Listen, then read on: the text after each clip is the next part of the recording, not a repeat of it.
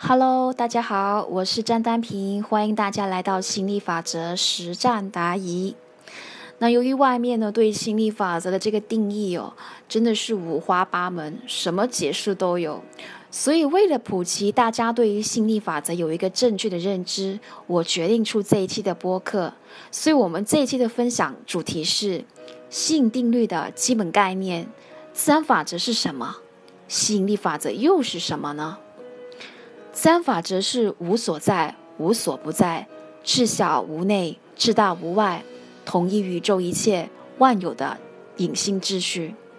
其作用范围是数重相继，横遍十方，覆盖一切的时空界域，无始无终、无边无际。它是宇宙的驱动程式，宇宙的运行规律，宇宙的游戏规则。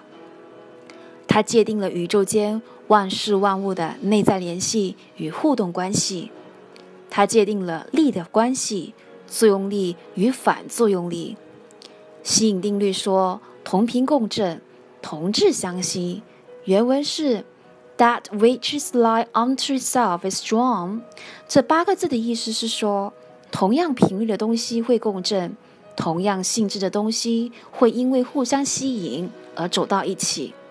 共振会产生同质性，同质性会产生吸引力，吸引力会把两个共振体牵扯到一起。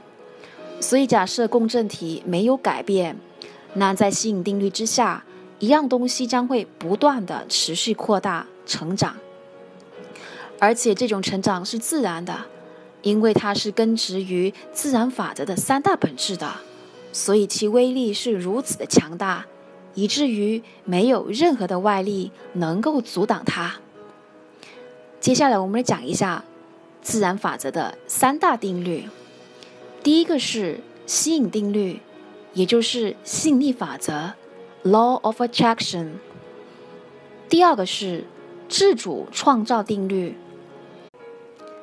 （Law of Deliberate Creation）。第三个是放任自流定律 （Law of Allowing，那自然法则的三大本质呢？是一切的本质都是能量，Everything is about energy。一切的本质都是振动，Everything is about vibration。一切的本质都是吸引定律在运动，Everything is about law of attraction。那一切发生的本质是什么呢？一切事情发生其本质都是吸引定律在运动，不管表面的原因是什么。一切事情发生的本质，都是因为人事物时空走到了一起，否则就不可能成事。只要改变了其中一个因素，整件事情就不一样了。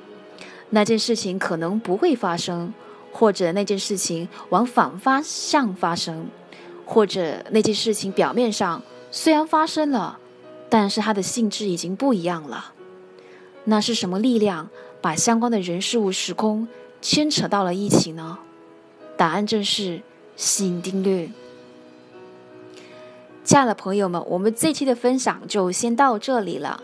如果你在实践心理法则当中遇到了问题，欢迎你加入我们。